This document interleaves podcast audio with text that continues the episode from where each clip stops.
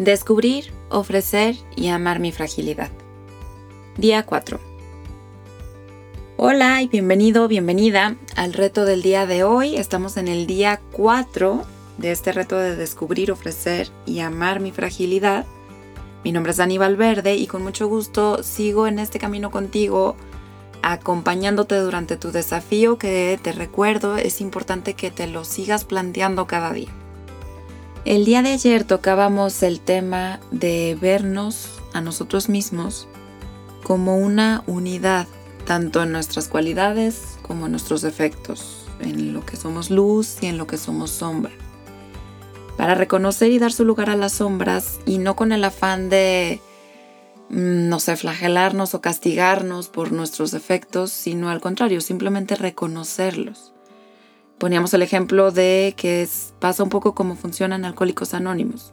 El primer paso es aceptar quiénes somos y qué problema tenemos, ¿no? qué dificultad tenemos. Pero es porque es parte de nosotros. Y para poder sanarlo, hay, primero hay que reconocerlo. Y un reto que quedó por ahí pendiente, ya me dirás cómo te fue, era en agradecer a tus defectos, agradecerle a tus fragilidades por ser, por estar, por lo que te han enseñado a lo largo de tu experiencia de vida. Y pues bueno, la gratitud con las cosas que nos cuestan trabajo nunca son fáciles, pero siempre traen cosas muy positivas.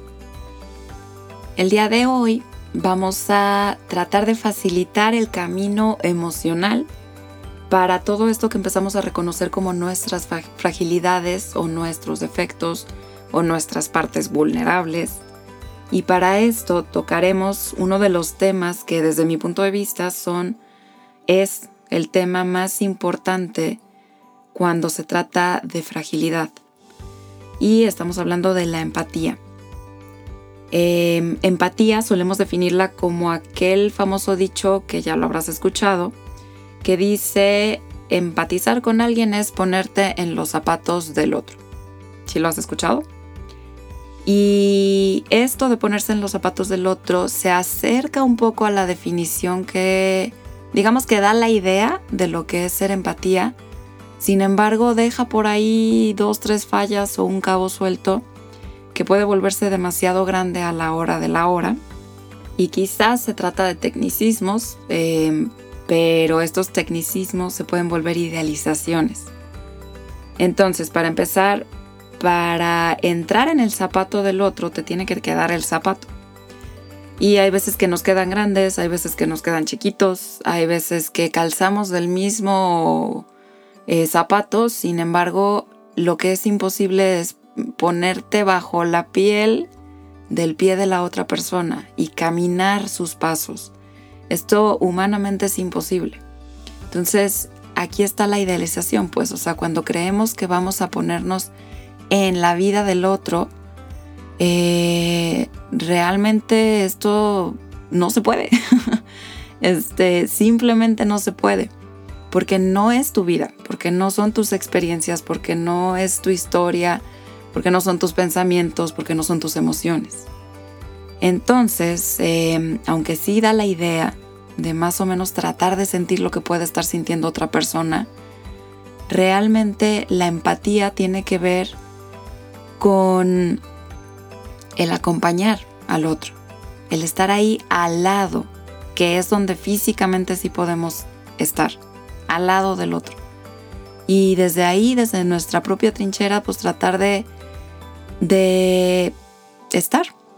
Y ya.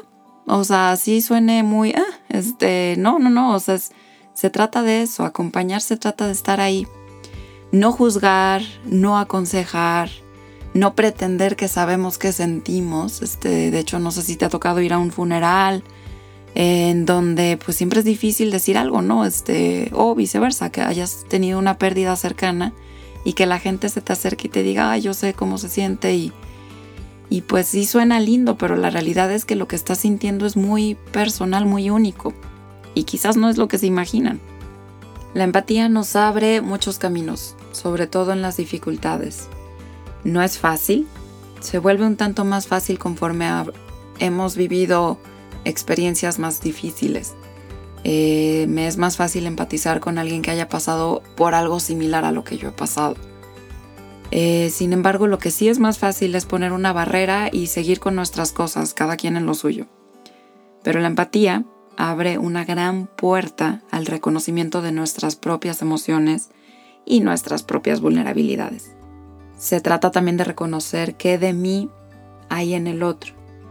Por eso es que a veces salimos emocionados con alguna película llorando o, este, o enojados con algún personaje. Empatizamos, empatizamos. Nuestra emoción reconoció la otra emoción. El reto de hoy consiste en que procures acompañar a alguien hoy, a quien tú quieras, a quien sea, y de la manera que puedas. Y de la manera que creas conveniente también. Solo acompañar. No juzgar, no aconsejar, eh, no pretender algo que no podemos. Simplemente estar ahí, abrazar físicamente o a la distancia, orar, acompañar. Que tengas excelente día.